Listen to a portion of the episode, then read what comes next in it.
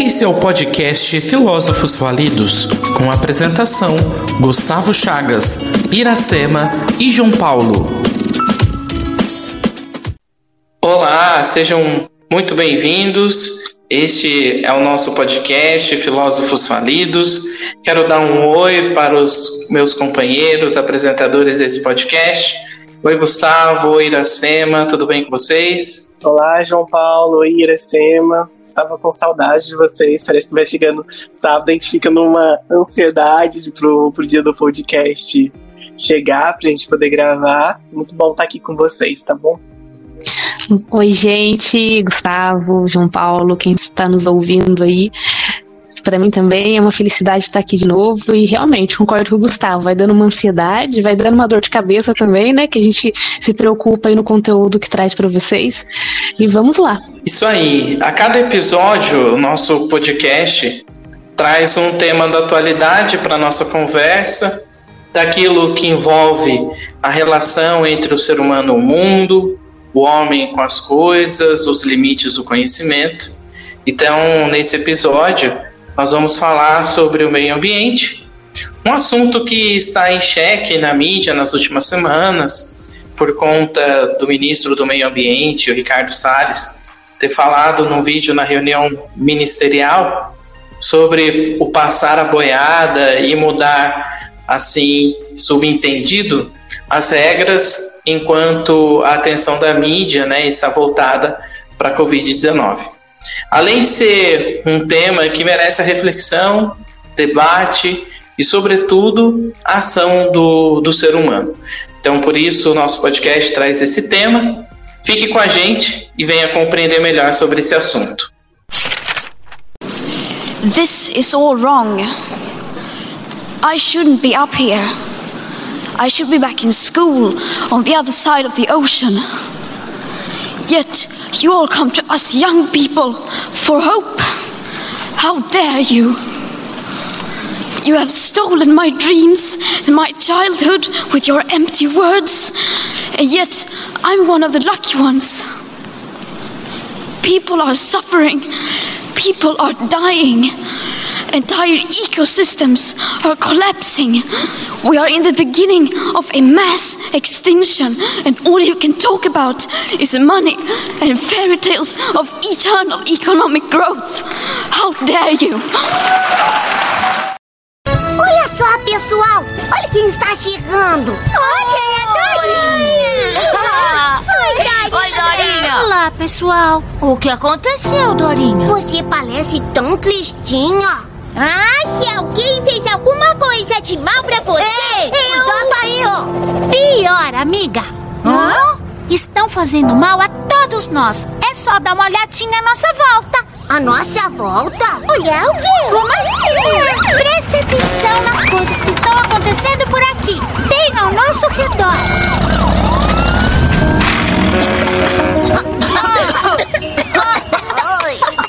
Ah, Que fumaceira, não? Ai, meus olhinhos estão ardendo. O meu vestidinho ficou todo sujo. Caramba! Mesmo sem enxergar nada, dá pra perceber que essa poluição faz um estrago danado na nossa saúde. E ainda por cima, o cara jogou lixo pela janela do carro. E fez um barulhão com a sua buzina também. Pra quê? Ai, que coisa feia! Eu começo a falar hoje sobre esse assunto. É, como sabem, eu curso geografia e no estudo é, da geografia, uma das temáticas e disciplinas que nós estudamos é com relação ao meio ambiente, né? Porque a geografia ela é a ciência que trata da descrição da Terra e do estudo dos fenômenos físicos, biológicos e humanos que ocorrem na Terra, suas causas, as suas relações. É claro que, baseado na filosofia, a ideia ganha peso porque a gente abre um leque de possibilidades. Então, como complemento, torna-se muito interessante o embasamento geográfico. E o nosso planeta, né, que a gente vive, possui capacidades diversificadas alimenta criaturas de todos os tipos e sustenta várias atividades humanas. No entanto, nos últimos anos, muitas dessas atividades têm ido além da capacidade da Terra, o que representa grande ameaça para a coexistência de várias criaturas e o desenvolvimento sustentável de nós, seres humanos. Não é à toa que temos hoje grandes desastres naturais com uma intensidade de destruição muito maior. E é muito triste quando a gente escuta do governo atual, do seu ministro, sobre o passar a boiada, aonde numa interpretação mínima, né, a gente entende que existe uma flexibilização de leis ambientais que podem trazer sérios problemas para o nosso país, sobretudo em questões de preservação do meio ambiente. Mas, para falar de uma linha filosófica, é, eu trago um pensamento do filósofo alemão Urk Beck, é, onde ele diz que nós vivemos numa sociedade de risco. Então, no trabalho do filósofo, ele considera que a gente vive em um mundo fora de controle, caracterizado por incertezas fabricadas, ou seja, um mundo onde a crescente desconfiança na ciência e nos órgãos responsáveis pela gestão dos riscos e das catástrofes revelou a necessidade de novos rumos para a tecnologia. Então, para o filósofo, a ciência, em particular as ciências naturais e a engenharia, elas não podem garantir risco zero para a sociedade quando os resultados de testes em laboratórios foram aplicados à indústria, ou seja, quando eles foram levados para fora do, do, laboratório. Mas é, o que, que isso tem a ver com o meio ambiente? Tem tudo a ver, porque todo risco mencionado, até mesmo pelo filósofo, pode ser extrapolado aos problemas ambientais. O estudo que o filósofo alemão, né, o Beck, ele iniciou os seus estudos no momento em que a humanidade se encontrava em estado de choque com o acidente nuclear de Chernobyl. É, Para quem não lembra, é, esse acidente ele foi causado por uma falha humana aonde com a queimada dos reatores jogou-se radiação de larga escala para a atmosfera. Então, o impacto indústrio-tecnológico ele afeta diretamente o meio ambiente, porque são os maiores causadores dos problemas ambientais existentes.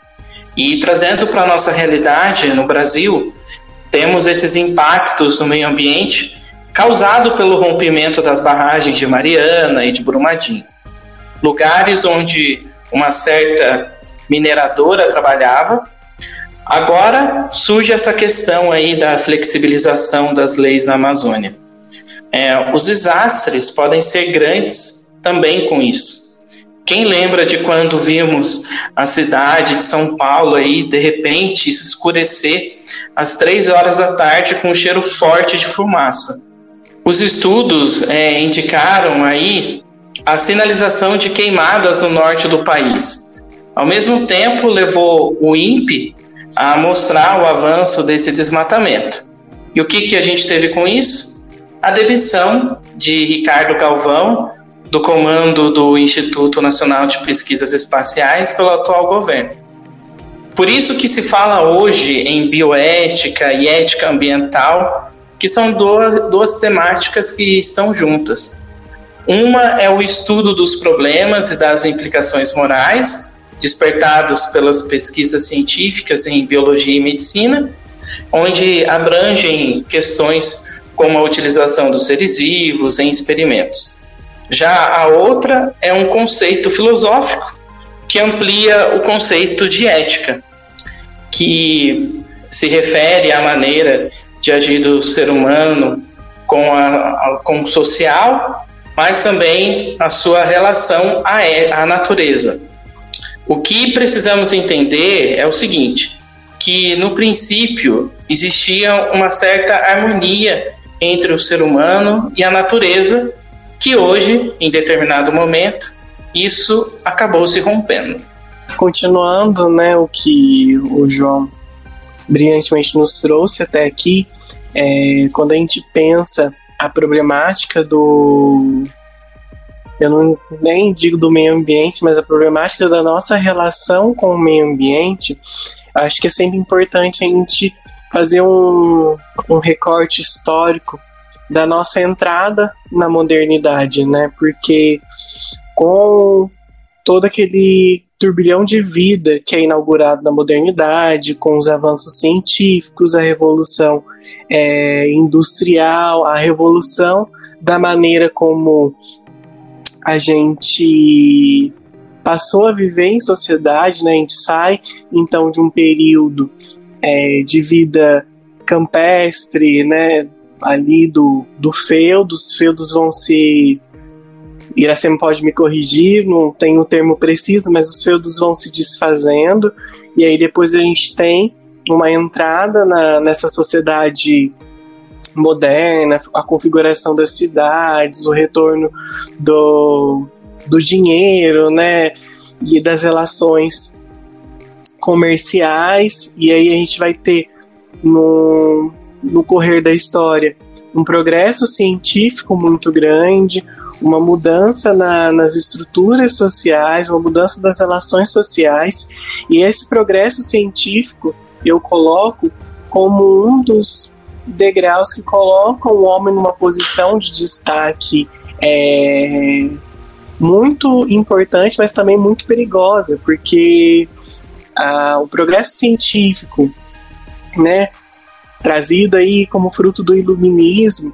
ele coloca o ser humano numa posição talvez acima do ser humano. Então, assim, a gente obviamente ocupa um lugar de destaque na natureza, porque a gente não é nem planta, e nem um simples animal, né? A gente, na definição aristotélica, é animal racional, né? Então, o que nos difere dos outros animais é a nossa capacidade de pensar, embora muitas pessoas ultimamente estejam abdicando dessa capacidade de pensar, o que é um crime na leitura da, da Hannah Arendt, mas a nossa, nós ocupamos um lugar de destaque na natureza. Só que o progresso científico ele foi assim tão revolucionário que a gente, num determinado momento da história, achou que poderíamos ser mais que a natureza, que poderíamos estar acima da natureza, julgamos com uma certa arrogância de que poderíamos é, controlar a natureza. E aí, quando acontece esses desastres citados pelo João, como o desastre de Mariana, ou até mesmo agora, essa pandemia, a gente consegue ver o quanto nós somos pequenos diante da natureza, que mesmo com todos os progressos que a gente teve, a gente não é ao, a pessoas que, que estamos acima da natureza, muito pelo contrário. E aí aqui eu é essa leitura da modernidade eu trago do, do Berman, que é um sociólogo. Ele fala né, dessa de como a vida mudou, né? A gente teve grandes descobertas nas ciências físicas, a gente teve uma mudança da nossa imagem do universo, então a gente não é mais coadjuvante, a gente é o centro do universo, as coisas estão à nossa volta. Muda também o lugar que a gente ocupa, então tem essa esse salto, né? A gente passa talvez de uma posição ali de coadjuvantes para ser personagens principais da trama da vida a gente tem a industrialização da produção, a gente tem o conhecimento científico transformado em tecnologia, nós temos agora poder de destruir lugares e construir a nossa imagem. E aí, né, saindo um pouquinho do Berman e entrando um pouquinho na, na linguagem freudiana, é, quando a gente nasce, a gente, enquanto bebê, acha que tudo é uma extensão da gente. Então a gente olha para a mãe e vê nela uma extensão da gente. A gente não consegue ali, num primeiro momento, diferenciar quem sou eu e quem que é minha mãe. Tudo faz parte de mim. A minha mãe é uma extensão de mim mesmo. E depois, com o passar do tempo, com a, a medida que a gente vai se relacionando, a gente vai tendo um senso de realidade, começa a entender que nem tudo é extensão de mim, que tem um limite do meu eu. E quando eu penso nessa, nessa leitura freudiana, parece que quando a gente olha para o meio ambiente hoje, a gente olha para o meio ambiente como uma extensão do nosso eu.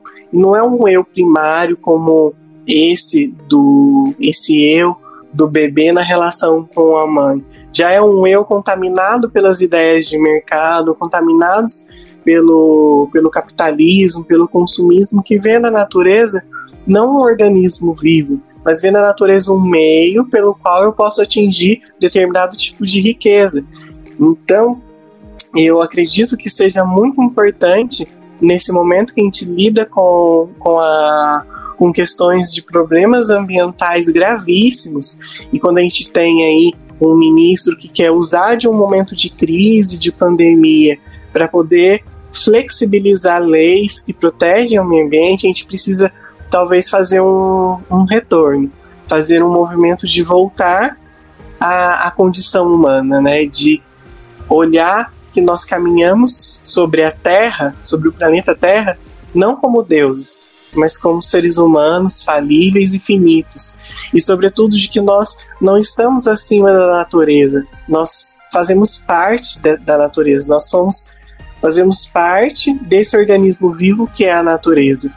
E aqui eu acho que uma voz muitas vezes solitária nessa, nessa luta de colocar nós, seres humanos, na posição de seres humanos, é o Papa Francisco. Quando o Papa Francisco lança a encíclica Laudato Si, que é como a gente trata da nossa casa comum, e acho que isso é muito importante, quando ele coloca o planeta Terra como casa comum. Uma casa que não é minha, a casa que não é do João, que não é da Iracia, mas que é uma casa de todo mundo e que todos nós devemos nos empenhar para cuidar dessa casa. E aí nessa encíclica ele cita coisas assim interessantes como a cultura do descarte, como a globalização da indiferença, que são assim sentimentos e ações que nós temos quando a gente esquece que somos seres humanos, quando a gente acredita que a gente é mais do que os outros, que a gente é mais que a própria natureza, a gente abre espaço para sentir que coisas são descartáveis, que a natureza é descartável, que a natureza é um meio que eu vou ter para atingir a minha riqueza e não importa se eu preciso dizimar é, comunidades indígenas para atingir esse meio, porque quando a gente sai da nossa condição de humanos para ocupar uma posição de quem pensa ser Deus, a gente abre espaço para essa indiferença ao sofrimento e a, a indiferença ao outro enquanto um ser que possui dignidade, que merece ser respeitado. Quando eu estava pensando nesse podcast, eu lembrei do, de um episódio do desenho Liga da Justiça. É, acho que o episódio chama Entre Mentes e Corações. E aí eles estão num outro planeta, e nesse outro planeta que está assim, muito árido, muito seco, acabando, tem um organismo que eles chamam de a chama de Paitá, é o nome desse, dessa chama, é um fogo mesmo assim azul, e tem uma pessoa que aprendeu a, a utilizar essa chama. Ele né, é o vilão da história, é o Déspero. E aí ele começa a usar o poder dessa chama para poder fazer guerra com outros planetas e começa a fazer toda uma guerrilha. E aí a Liga da Justiça vai até esse planeta para tentar ajudar as pessoas lá. E aí o eu não sei como que as pessoas chamam ele, o John John, o Ajax, o que é o marciano, né? Ele consegue estabelecer um contato e aí ele consegue descobrir que aquela chama é um organismo vivo e aí para um processo de telepatia lá do desenho, ele traz uma mensagem para pro, os habitantes daquele planeta falando que o Déspera era um impostor, que ele tinha usado um, a, a chama que deveria ser a chama da vida para poder espalhar o terror, o ódio, e que a chama nunca foi uma fonte de ódio, mas uma fonte de vida, uma fonte de amor. E aí, quando ele consegue fazer isso, as pessoas é, aceitam essa chama, né? É, o planeta começa a florir. Então, acho que a gente está num movimento muito parecido com esse desenho, que a gente está. É, a gente aprendeu a dominar parte da natureza e está usando isso de uma forma muito ruim. E o nosso planeta tem demonstrado através, né, quando São Paulo ficou toda escura por conta de nuvens de fumaça, ou quando uma barreira como a de Mariana. Que quando a gente vê aí essas imagens queimadas, a gente vê o quanto a gente está usando de forma ruim a natureza. Então a gente precisa é, entender que a gente faz parte dessa natureza e que se a gente não cuidar dessa natureza agora, desse meio ambiente agora, a gente não vai ter um planeta no futuro para a gente viver. Então, assim, a gente fica às vezes até muito assustado, né, de como que a gente chegou a esse ponto, sendo que a gente depende da natureza para sobreviver. Não é a natureza que depende de mim, muito pelo contrário.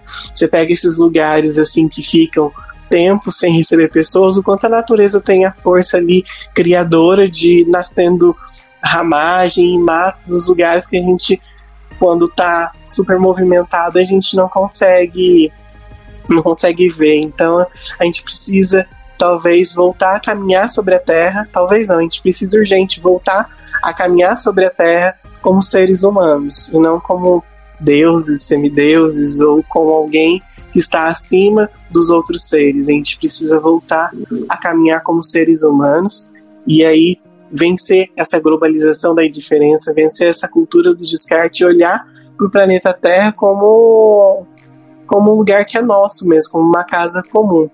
É, e aqui eu aproveito para citar um trecho da encíclica do Papa Francisco, né? Abre aspas. É preciso revigorar a consciência de que somos uma família humana não há fronteiras nem barreiras políticas ou sociais que permitam isolar-nos, e por isso mesmo também não há espaço para a globalização da indiferença. Então, é muito importante que a gente é, passe a olhar o nosso planeta como uma casa comum, a olhar a natureza como seres participantes dessa, dessa natureza, independentes dessa natureza, e que a gente comece a caminhar como seres humanos e olhar o outro como semelhante e não com olhar de superioridade. Acho que seria assim o caminho talvez ideal para a gente recuperar o que ainda dá para recuperar da, do nosso meio ambiente e do nosso planeta. Por que, está demorando tanto? A chama é um ser consciente. O quê? Ela está viva e sente dor. Quer fazer contato. Eu vou conseguir fazer contato.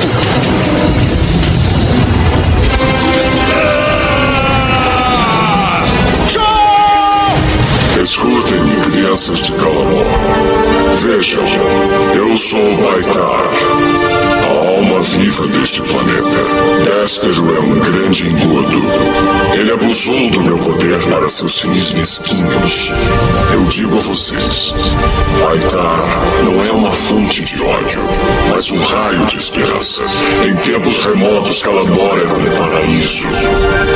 E pode voltar a ser. Mas vocês têm que rejeitar as trevas de Déspero e entrar na luz. A escolha é sua.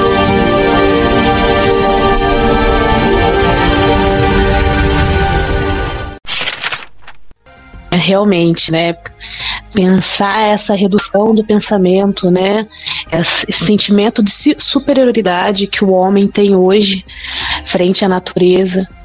É, a gente acaba percebendo que a gente é pequeno, né? Se a gente reduzir esse pensamento de superioridade e perceber a grandiosidade do universo. Se a gente se distanciar dessa realidade e esquecer que faz parte de um todo maior, a gente acaba caindo nessa armadilha que o Gustavo colocou pra gente. Então, como se conciliar disso? Como reverter essa situação? É fazer esse resgate para pensar num futuro mais saudável, num bem-estar. É, isso me faz lembrar um pouquinho o trecho do livro do Carl Sagan, que é um astrofísico, que vai dizer o seguinte: nosso planeta é um espécime solitário na grande e envolvente escuridão cósmica. Na nossa obscuridade, em toda essa vastidão, não há nenhum indício de ajuda possa vir de outro lugar para nos salvar de nós mesmos. Então, com essa frase em mente, a gente precisa preservar e estimar o único lar que conhecemos, como Gustavo colocou, a nossa casa comum. Então, como pensar essa preservação, visto que hoje sustentamos filosofias que apontam a natureza somente como um valor instrumental? Ou seja, acreditamos que a natureza existe somente para o benefício dos, seres humanos. Então, como a gente vai pensar isso? Para refletir um pouquinho sobre essas possibilidades de mudança, eu vou trazer um termo que é o ecofilosofia, o que seria a ecofilosofia? Não sei se todos que estão escutando é, conhecem esse termo. É, significa sabedoria ecológica. Então, ele vai surgir exatamente nesse tempo de necessidade de pensarmos um pouquinho mais sobre a ecologia, sobre o meio ambiente, sobre essa casa comum da qual nós precisamos tanto. Para refletirmos, então, é, a partir disso, a gente vai pensar então as ações para uma boa convivência com a natureza. Como base para reflexão também, eu utilizei né, esse conceito partindo do filósofo Arnes, que é um filósofo norueguês, e ele vai defender que é preciso pensar em soluções profundas para esses problemas de nosso tempo. E a partir dessa, de uma mudança de pensamento que vai ser proporcionado pra, pela ecosofia, então, a gente só vai conseguir fazer essa transformação pensando numa mudança de pensamento, mas também agindo. Então, como nós, seres humanos, vamos mudar essa lógica construída que defende a nossa sociedade, ela pode utilizar a natureza para benefício próprio. Então, a ecosofia vai trazer uma outra matriz de pensamento que vai apontar para gente outras possibilidades de ver o mundo, outras maneiras de enxergar a realidade e compreender o que o Gustavo falou para gente, que seria restabelecer um novo contato com a natureza e perceber que nós dependemos dela e não ela de nós.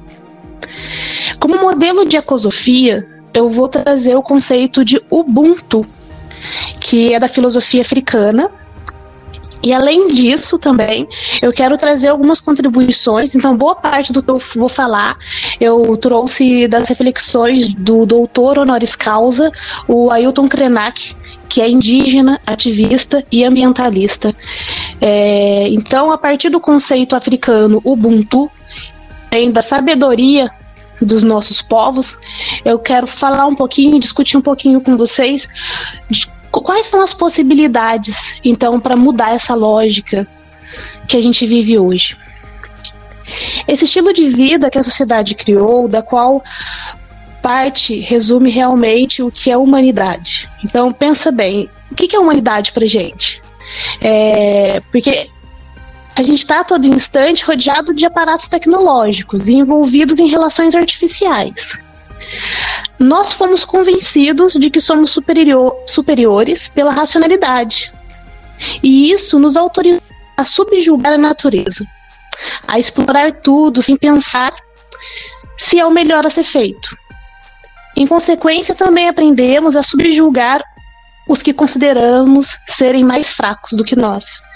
E isso acabou resultando em grandes genocídios. Então, dentro dessa perspectiva, a gente precisa desenvolver a nossa subjetividade, a nossa forma de pensar e também o nosso agir no mundo, de uma forma que deixemos de nos sentir superiores, pois nós não somos. A gente faz parte de um todo.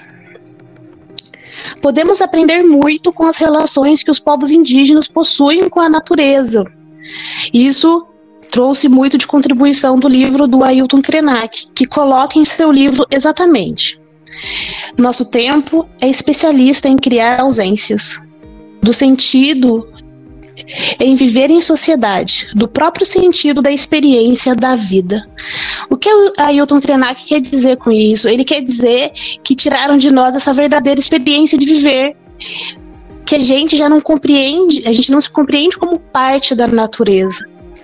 Nós fomos ensinados desde pequenos a sermos consumidores. Então a gente aprende isso a gente realmente somos excelentes consumidores. Isso acaba nos alienando. A gente tem de nós, então, uma subjetividade roubada. Roubar essa nossa subjetividade, a gente precisa resgatar o nosso pensar, a maneira como nós devemos agir nesse mundo. E como então repensar esse nosso papel, essa nossa responsabilidade? Aí eu quero apresentar para vocês, acredito que muitos já conheçam, outros não, o Ubuntu, que seria uma filosofia africana. O que significa Ubuntu? Ubuntu, Ubuntu significa humanidade. É uma normativa de como devemos nos relacionar com as outras pessoas. Para o Ubuntu, uma pessoa, ela só se torna pessoa através de outras pessoas. Então ela não pode se desenvolver de uma forma isolada. A partir desse pensamento, uma pessoa não pode se tornar mais plenamente humana ou reconhecer seu verdadeiro eu explorando, enganando os outros. Então, fazemos parte de um todo. Nós não somos nada sozinho, sozinhos. Nessa concepção, então, há uma distinção da filosofia ocidental, que costuma apontar que para um bom relacionamento com os outros, devemos estar pautados em dar aos outros o que eles merecem, respeitando direitos humanos, individuais, baseados no consenso, porque todos os nossos direitos, nossas realidades, elas são desenvolvidas a partir de um acordo comum. E também participando de uma esfera política ou maximizando o bem-estar geral. Então, isso é, é um pensamento do Ocidente, da filosofia ocidental, que trouxe esses pilares para a gente pensar é, o que seria, então, se relacionar bem com os outros, o que seria isso. Na concepção africana, né, do Ubuntu, isso é diferente. É, então, trazendo essas diferenças né, na filosofia. Para essa concepção africana, a maneira adequada de se relacionar com o outro é buscar a comunidade ou viver em harmonia com ela. Então, o Ubuntu ele é se tornar mais plenamente humano através das relações mais profundas com outros seres humanos. Então você só vai ser humana, só vai ter humanidade, só vai desenvolver a sua humanidade se relacionando com os outros. E junto com esse termo Ubuntu, a gente também pode falar do termo Ukama. Que o que significa o Kama, né, na filosofia é, africana, existe esse pensamento. Nele é incorporado uma unidade inseparável entre as gerações e a ideia de ancestralidade. Então, eles estão muito ligados com os ancestrais deles. Então, gerações presentes, passadas e futuras, elas são todas parte de uma comunidade moral. Então, quando a gente tem essa ideia de respeito ao outro, pensar em comunidade, pensar também no passado dos meus ancestrais e respeitar tudo aquilo que eles trouxeram para a gente de contribuição e continuar é, desenvolvendo toda a moralidade que eles me ensinaram, todos os ensinamentos, né, que eles trouxeram, isso vai contribuir de que maneira? A partir então dessa reflexão, dessa noção de Ukama e Ubuntu, a gente pode pensar numa contribuição para a reflexão sobre as nossas obrigações morais para gerações futuras. Então, quando a gente tem um pensamento baseado numa ideia de coletividade, de respeito ao outro, e isso vai se estender também no respeito ao. Se eu respeito o outro, eu vou me preocupar então com as próximas gerações futuras, eu vou me preocupar um pouquinho com as minhas obrigações.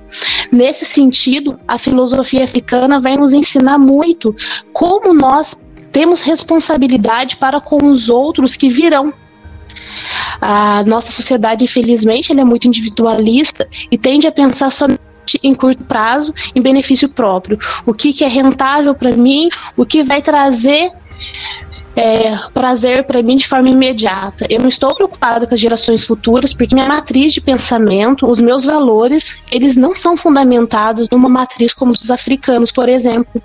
E nesse mesmo sentido, a, o, pensamento dos povos indígenas contribui também para a gente repensar as nossas ações no mundo.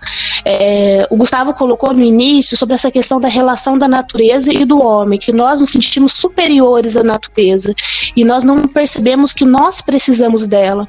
Os povos indígenas, eles vão além. Nós somos a natureza, nós fazemos parte dela, nós somos um só. Então, quando os povos Krenaks olham para uma montanha, lá eles vão ver a ideia do avô.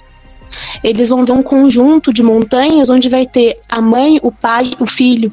Então, a relação que eles possuem com a natureza é muito distinta da relação que nós temos. E isso contribui para a gente entender como eles enxergam o mundo tão diferente de nós. E como talvez a nossa relação, pensada nessa maneira de superioridade, a gente acabou destruindo boa parte da nossa possibilidade de subsistência. Então a gente precisa pensar dessa maneira, trazer essas contribuições dessas filosofias, dessas formas de ver o mundo, porque a gente precisa resgatar o valor intrínseco de todos os organismos e seres, ou seja, os seres humanos, os organismos que estão, eles possuem valor por si mesmo. Eles não possuem valor porque podem trazer algum benefício para mim. Então é nesse sentido que ele vai que é toda essa discussão que eu trouxe vai falar desse resgate, né? Então a gente precisa pensar um pouquinho sobre esse valor intrínseco presente nos organismos e nos seres vivos. Então a gente refletiu sobre algumas questões aí colocadas pelo Gustavo de não da gente, né, nós seres humanos, não sermos os donos do mundo. Aí a Iracema colocou para a gente se essa questão de repensar as nossas ações enquanto ser humano, porque é importante nós pensarmos é, essa temática da, do meio ambiente, mais do que a gente escutar o que a gente deve, o que não deve fazer, é a gente entender e compreender o porquê de não fazer tais coisas. Então, por isso que essa, essa reflexão ela é importante, porque ela abre a nossa, a nossa visão e faz a gente compreender um pouco mais sobre essa temática. E uma das coisas que eu queria é, falar e trazer para a gente é, é mesmo com essa diferença entre o, os termos porque daí a gente parte, né? A gente está falando bastante para compreender essa questão é, conceitual do, do tema, porque a gente entende ao longo da história da humanidade que esse tema sempre esteve atrelado. Mas aí a gente pode entender o hoje. Será que tudo que o ser humano passou até agora não fez ele refletir em nada das suas ações? É claro que muitas das coisas estão sendo discutidas, mas no aspecto geral as pessoas não compreendem muito bem essa temática. Então, por isso a gente entrar nesse campo conceitual e entender é, primeiramente essa questão entre os termos de natureza e meio ambiente, porque eles parecem estar interligados, mas conceitualmente não estão. É, o conceito de natureza ele é muito antigo, mas o tema ele foi utilizado pelos gregos, né, e a physis, usado pelos pré-socráticos, e depois vai ser retomado por Aristóteles. Mas natureza significa o lugar físico comum da criação e da organização da vida. Já o termo ambiente ele evidencia, primeiramente, a ideia de relações entre elementos constituintes de determinada realidade. Ele não evoca elementos isolados, e sim a combinação e a complexidade de elementos relacionados em dado contexto temporal e espacial. Então, não falamos que uma árvore é um ambiente, mas sim que uma árvore compõe o ambiente de uma floresta. E o que eu também quero elucidar aqui é que por um longo período a concepção de natureza ela foi influenciada pela teologia cristã. Se para os gregos não havia separação entre homem e natureza, porque toda a existência se dava num único plano, a physis, enquanto fenômeno, ela se relacionava ao que mais tarde veio a ser a natureza e a metafísica, a dimensão não material da existência. E a separação, então, conceitual entre homem e natureza foi aprofundada com o estabelecimento da Idade Média, posto que o cristianismo concebia a existência em dois planos, né?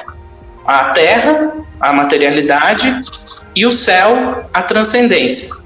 E a natureza que concebemos hoje estaria ligada ao primeiro plano, natureza criada para os homens. Que aí o que o Gustavo trouxe para a gente essa primeira reflexão aí. Ao passo de que a natureza perfeita, aí o paraíso, o Éden, estaria ligada ao segundo plano. E o homem seria, desde então, a representação de uma natureza divina e transcendente colocada na realidade mundana. Então, isso é a natureza. É, isso é um primeiro ponto que eu queria trazer, particularmente, para entender essa diferenciação é, de, desses termos e de como esse, essa compreensão de natureza e meio ambiente se deu aí e se estabeleceu ao que a gente conhece hoje. E acho importante a gente ter claro que em filosofia, é, que por natureza a gente entende o conjunto de tudo que existe, o mundo, o universo, mas igualmente o que singulariza algo existente, seja seu princípio ou a sua essência. Aqui eu quero levar a reflexão para o lado filosófico-religioso, né? Me baseio então nos dois filósofos da filosofia medieval, que são Santo Agostinho e Tomás de Aquino, que só para esclarecer, que um tem o pensamento voltado para a filosofia platônica, né? E o outro para a filosofia aristotélica. Então, para Agostinho, o conceito de natureza, ela vai partir do pressuposto de uma livre criação de Deus no tempo. Na origem de todo ser criado há, portanto, uma ação livre da vontade divina, que se não fosse assim, se não dependesse de um ato deliberado de Deus, todo o universo estaria lançado na contingência. Que o que significa isso? Que existindo não poderia não poderia não existir. E já Tomás de Aquino, ele é regido pela ideia de que há um princípio do qual dependem o céu e a natureza, que é o princípio da razão, ciência das ciências, regra das coisas que nem Deus pode modificar. Deus se rege por razões mas Deus não escapa ao princípio da razão. Esse é o princípio, esse princípio é a razão de ser de algo, a sua causa eficiente, final, inteligente e inteligível. Isso é com capacidade de ser entendido por um sujeito que é racional. Ou o que eu quero dizer com tudo isso? Da eternidade e necessidade do pensamento divino deriva a eternidade e necessidade do mundo de tudo que existe sobre a Terra. É por isso que o ser humano ele precisa entender que existe uma necessidade de todas as coisas existirem e que ele não é o dominador da criação divina. Então eu volto a falar daquilo que o Gustavo já remeteu para gente aí na sua primeira fala. E então o ser humano ele precisa perder o poder, se assim podemos dizer, sobre as coisas, sobre, sobretudo, aquilo que rege a natureza.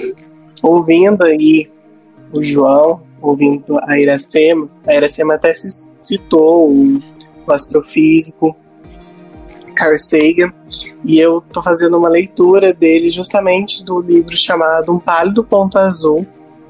Fazer a leitura recente desse livro, não tem muito tempo, e como tem outras leituras é, acumulados, a gente vai lendo quando vai sobrando tempo. E aí eu acho que é algo muito importante, tem um capítulo desse livro, capítulo 5, que é um questionamento que esse astrofísico faz, né? Um capítulo é a vida inteligente na Terra, ele questiona. E aí ele tratando assim da, da nossa posição diante do universo, ele coloca uma frase assim que eu acho que é muito impactante, que serve muitas vezes para colocar a gente no nosso devido lugar, né? Ele fala assim, abre aspas, o nosso impacto sobre o universo é nulo, ele nos desconhece. Então acho que não só diante do universo, mas diante da natureza. Embora infelizmente eu não possa dizer que o nosso impacto na natureza ela é nulo, porque a gente sabe que não é e que a gente está chegando assim no, num nível praticamente irreversível, né, de, em termos de desmatamento. Mas a natureza em si, ela só conhece a gente, né, porque a gente vem destruindo seus ecossistemas. E, mas eu acho muito importante a gente pensar a nossa pequenez diante do universo E se a gente, diante da natureza, a gente não pode falar que a gente é pequeno, porque a gente vem destruindo, talvez a gente possa pensar a nossa finitude diante dessa natureza. Porque se a gente, como eu já disse na, no, do decorrer desse podcast, se a gente destrói a natureza, sobra o que para a gente viver? E aí, no, no final desse capítulo, eu vou fazer a leitura da frase final né, desse, desse capítulo, que é quando ele realmente coloca em xeque se todos esses avanços científicos a gente teve, é, se realmente isso foi um avanço para o planeta Terra, né? E aqui abro aspas e cito. De perspectiva orbital, você pode ver que algo certamente está errado. Os organismos dominantes, sejam quais forem, que tiveram tanto trabalho para reestruturar a superfície, estão destruindo simultaneamente a camada de ozônio e as florestas, erodindo a camada superior do solo e realizando experiências de grande porte e não controladas sobre o clima do planeta. Será que não se dão conta do que está acontecendo? Esqueceram-se de seu destino? São incapazes de trabalhar em conjunto a favor do meio ambiente que os sustenta a todos? Você conclui talvez seja preciso que seja preciso reavaliar a hipótese de que existe vida inteligente sobre a Terra. Acho que assim, ele é muito gentil em mostrar todas as nossas contradições de progresso, né? Quando a gente fala progresso, o progresso precisa ser para todos, né? Para todos os seres humanos e também para a natureza. E aí quando esse astrofísico escreve esse livro há muito tempo atrás, já nos alertando sobre os riscos de intervenção na, na natureza, ele realmente questiona e acho que é uma pergunta muito pertinente que a gente precisa fazer quando a gente enxerga esses absurdos acontecendo com a Terra e esses absurdos de desrespeitos absurdos que a gente tem em relação ao meio ambiente e à natureza. Será que existe mesmo vida inteligente na Terra? Será que realmente a gente pode chamar isso de progresso? Então, eu deixo esse questionamento para os nossos ouvintes. É pensar a respeito disso.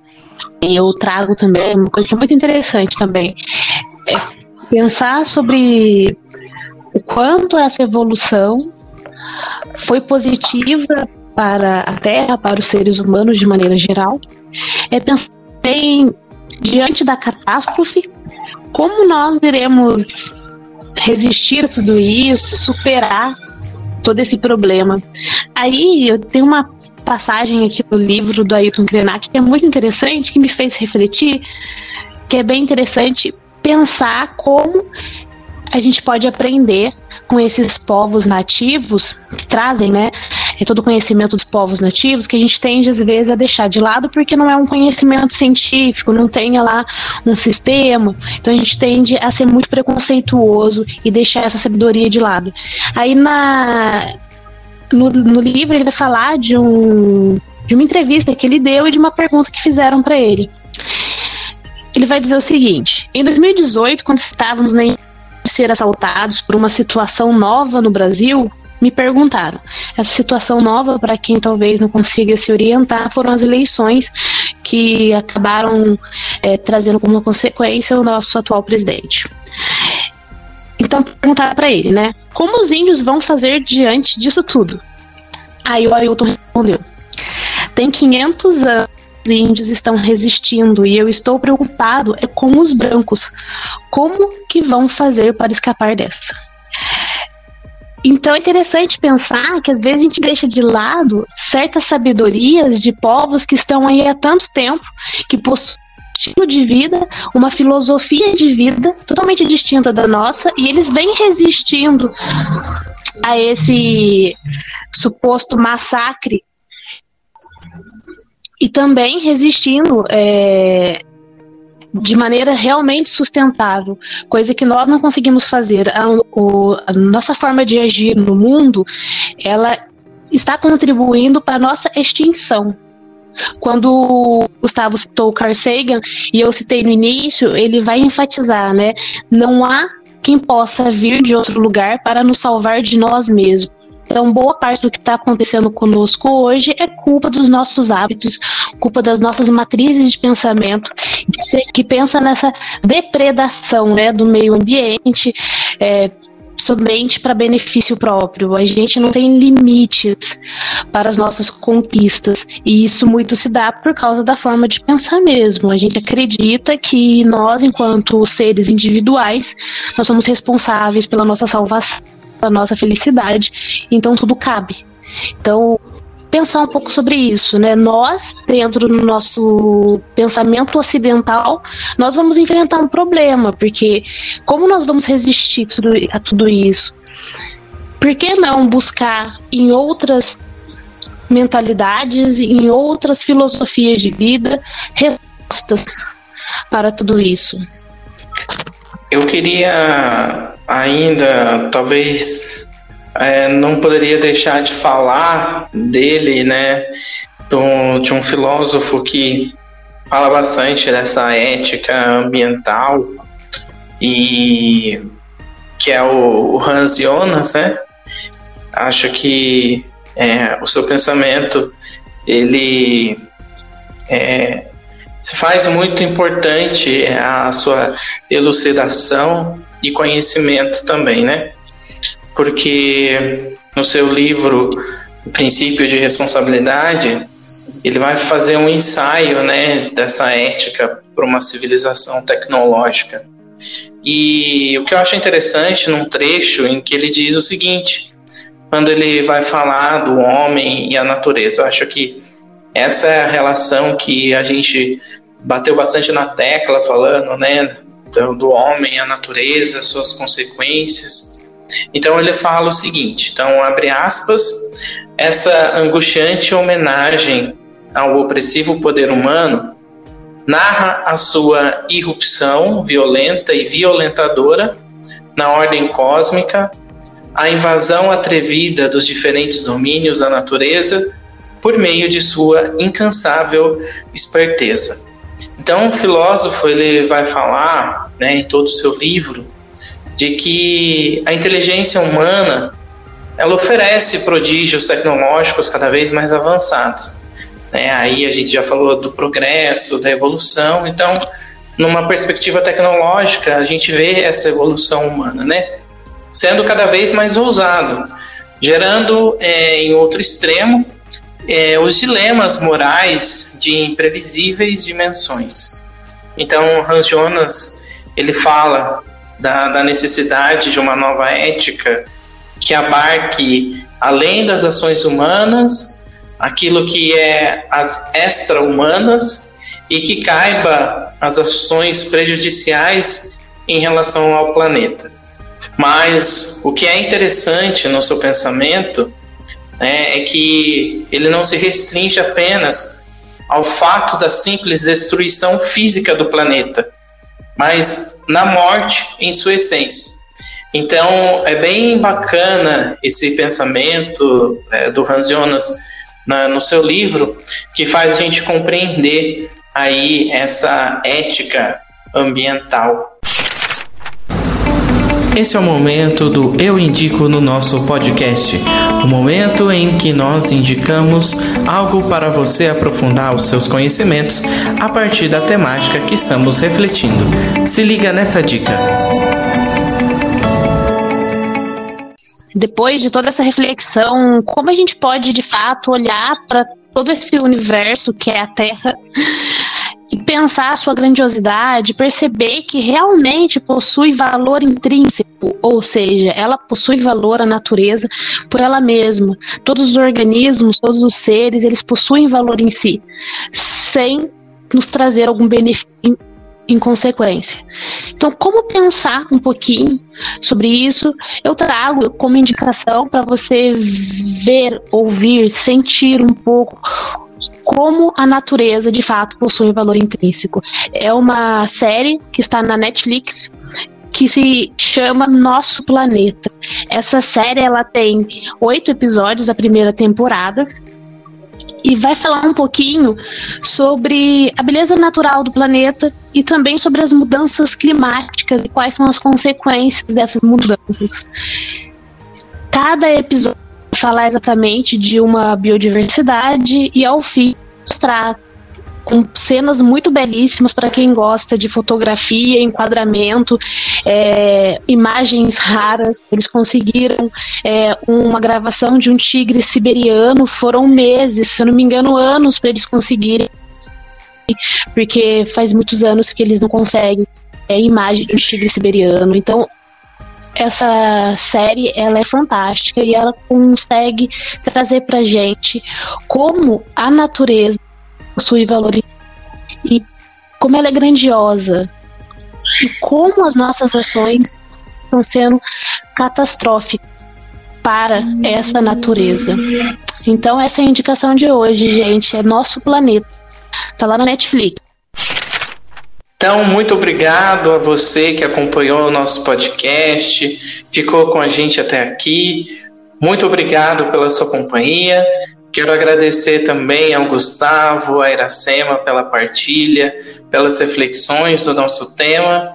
Então, um abraço a todos, até o próximo episódio. Valeu. A você que ficou aqui com a gente até o final do podcast.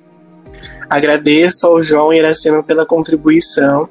É sempre bom a gente é, coisas novas, às vezes atualizando aquilo que a gente já sabe. Então, foi muito prazeroso estar aqui com vocês, João Ira e os nossos queridos ouvintes. É sempre um prazer estar aqui. Gostaria de agradecer ao João Paulo, ao Gustavo, por mais um momento de partilha e de conhecimento. Agradecer a você que ficou escutando a gente até o final do podcast e agradecer também pela oportunidade de poder ter pesquisado um pouquinho mais sobre esse assunto que é tão importante para nós e que fugiu um pouco do meu horizonte de estudos. Foi muito bom aprender um pouquinho mais hoje e queria convidar todo mundo para curtir a nossa página lá no Instagram. Interagir com a gente, lá um espaço para a gente poder ouvir vocês. Se vocês, por acaso, têm uma outra linha de pensamento, comenta com a gente, manda lá suas dúvidas. Vai ser muito bom escutar vocês, tá bom? Obrigada, gente. Tchau, tchau.